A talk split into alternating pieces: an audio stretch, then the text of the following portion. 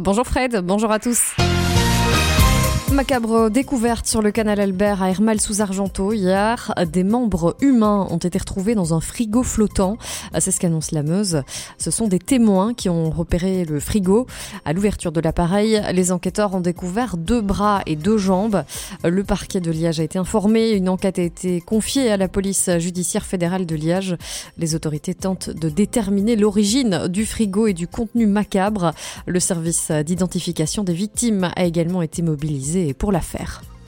Tous les hôtels de Liège sont complets grâce au Grand Prix de Formule 1 de Francorchamps.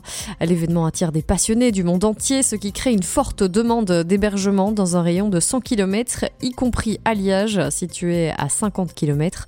Les hôtels liégeois affichent complet avec 95% des 1400 chambres réservées depuis des mois à l'avance.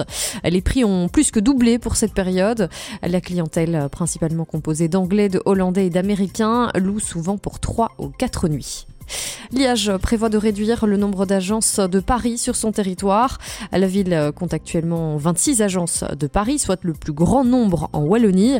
Cependant, le bourgmestre Willy de Meyer a décidé d'agir pour réduire cette prolifération. Un règlement communal pour diviser par deux le nombre d'établissements de jeux de hasard est envisagé. Des critères de proximité et de densité seraient appliqués pour refuser les nouvelles installations ou renouvellements. Les travaux se terminent dimanche sur le viaduc de Ucorgne qui supporte le 42 entre Liège et Namur. Il sera entièrement réhabilité. Les travaux ont consisté à démolir et reconstruire les traversées d'approche tout en préservant et réparant les piles existantes. Des nouvelles étanchéités, revêtements, écrans anti-bruit et éclairage LED ont été ajoutés pour améliorer le confort des usagers. La Sofico a réalisé ce projet pour un montant de plus de 23 millions d'euros hors TVA.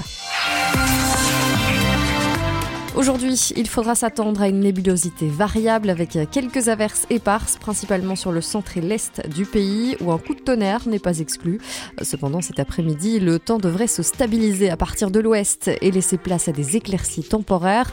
Les températures maximales attendront 21 degrés à Oui et 19 degrés du côté de Blény.